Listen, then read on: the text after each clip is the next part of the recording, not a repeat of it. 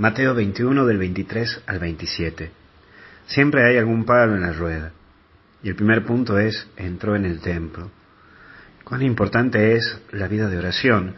Y en esto quiero tratar de insistirte porque siento que es importante tu momento de oración, ese momento específico y también físico, y tu momento de visitar el templo. Y en concreto me refiero a eso, quedarte un ratito a solas con Jesús. Vos sabés que siempre yo te insisto de que te encerres en el cuarto, busques tu momentito, tu espacio, pero ahora, en esta semana que nos estamos preparando para la Navidad, me gustaría insistirte concretamente en eso, en que vayas al templo, en quedarte un ratito a solas con Jesús, aunque sea de pasadita.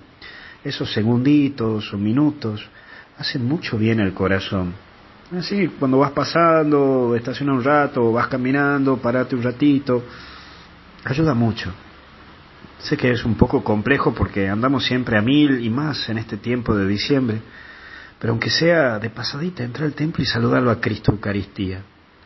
Y si podés, quédate un ratito en silencio, sin decir nada.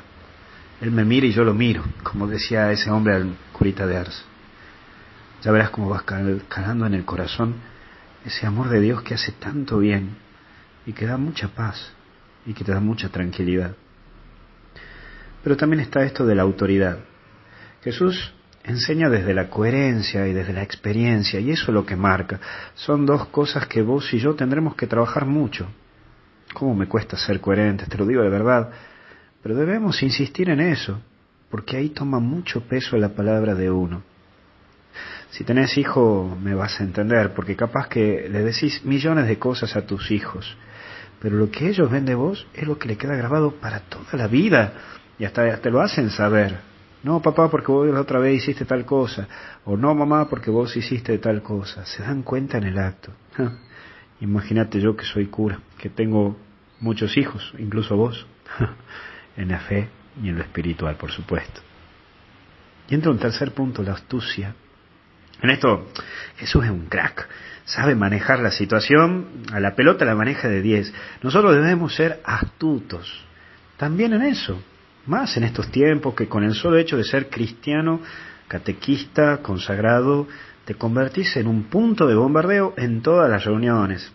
Aprende, aprende a no dejarte en el acto, no sé calentón, sé pillo, sé pícaro. Aprende a escuchar, aprender a saber y también a callar. Aprender a saber a callar.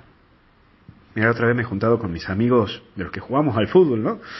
Y me empezaron a cuestionar cosas de la iglesia, hasta en un momento hacían chistes, ¿no? Ah, vos que sos provida, ah, vos que, que sos católico, ah, vos que sos cura, y obviamente el bombardeo, que ustedes, los, los provida, ustedes los, los curas, ustedes las iglesias, ustedes esto, ustedes, uh, decía yo tan loco. Obviamente que uno empieza a enojarse, ¿no? Bueno, en fin, la conversación se extendió, pero despacio. ¿no? Empecé a contestar en un momento, ciertas cosas que sí se puede explicar desde la lógica, con buenos fundamentos. En otro me reía, porque no valía la pena, porque yo sabía que no le iba a cambiar la idea en, esas cosas o en otro. Y después yo también hacía chistes. Y en otras me callaba, porque sabía que era perder el tiempo en contestar. En fin, mira, sabes que cuando terminó la, reunión, todos terminamos contentos, porque es saber darle, darle un giro a las cosas, cambiarlas, y explicarle y hacerle entender que muchas veces uno habla desde la ignorancia y más en estos tiempos en donde están los opinólogos, ¿no? Donde todo el mundo opina de todo sin saber que hay un fundamento por detrás. Por eso no reniegues, no te enojes en el acto. Eso no saca nada. Aprende a ser astuto. Aprende a saber en qué momento hablar, en qué momento callar y en qué momento reírte. Vamos que estamos camino a Belén. Que Dios te bendiga y te acompañe en el nombre del Padre, Hijo y Espíritu Santo, y hasta el cielo no paramos.